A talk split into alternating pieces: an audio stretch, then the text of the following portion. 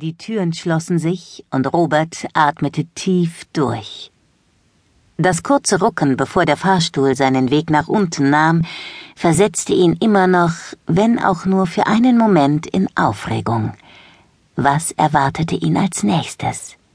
Welche Abenteuer würde er heute noch erleben? Er hatte einen guten Job, einen verdammt guten, um den ihn so einige beneiden würden, wenn sie nur wüssten aber Robert war diskret. Das war sein oberstes Gebot. Liebend gern hätte er davon erzählt, von seinen Amoren, seinen Leidenschaften, von dem, was er alles erlebte.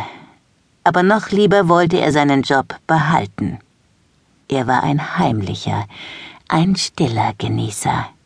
Das machte ihn aus. Er sah in den Spiegel und zog seine Krawatte zurecht. Sein Haar war ein wenig durcheinander geraten, aber durch den wuscheligen Look, den er trug, würde niemand die Spuren von Leidenschaft erkennen können. Nur das leichte Parfum, der Duft wäre ein Beweisgegenstand gewesen. Er lag auf ihm wie ein sonnengelber Schmetterling auf einer Sommerblume. Genauso zart wie die eigentliche Trägerin, Mathilde. Sie kam aus Frankreich und war mit ihrer Mutter auf die Insel geflogen, um auszuspannen von dem hektischen Pariser Treiben. Seit vier Tagen war Mathilde nun schon Gast im Hotel Paradies, doch heute hatte er sie erstmals ohne Begleitung ihrer Mutter gesehen.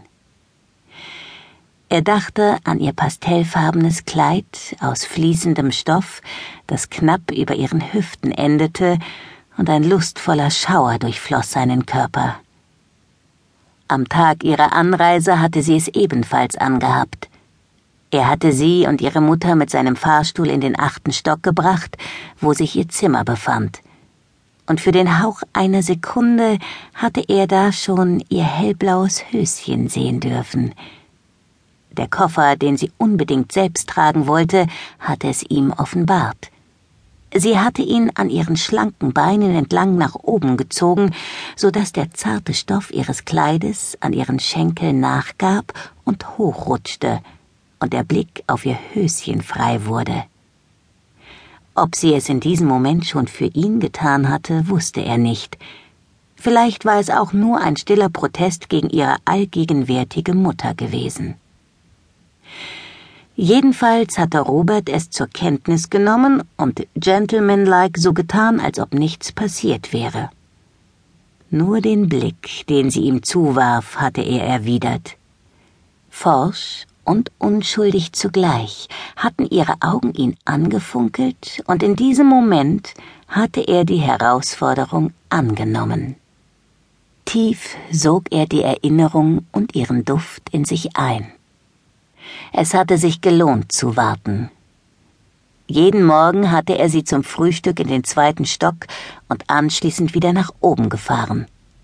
Der achte Stock verlieh ihm Gewissheit, dass sie das Treppenhaus meiden und seine Dienste in Anspruch nehmen würden. Meist verließen sie dann am Vormittag das Gebäude und kamen erst am frühen Abend zurück. Immer zu zweit und jedes Mal sah sie ihn mit ihren sehnsuchtsvollen Augen an. Je nach Farbe des Kleides, sie trug jeden Tag ein anderes, aber immer ein leichtes, kurzes Kleid aus fließendem Stoff, das ihre zarte Figur wie einen Engel umschmeichelte, wechselte die Farbe ihrer Augen.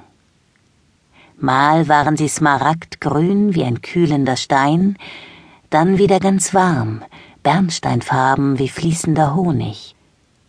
Robert stöhnte wollüstig auf, als er an ihre letzte Begegnung dachte. So süß und gehaltvoll, dass sie ihn den ganzen Tag nähren würde.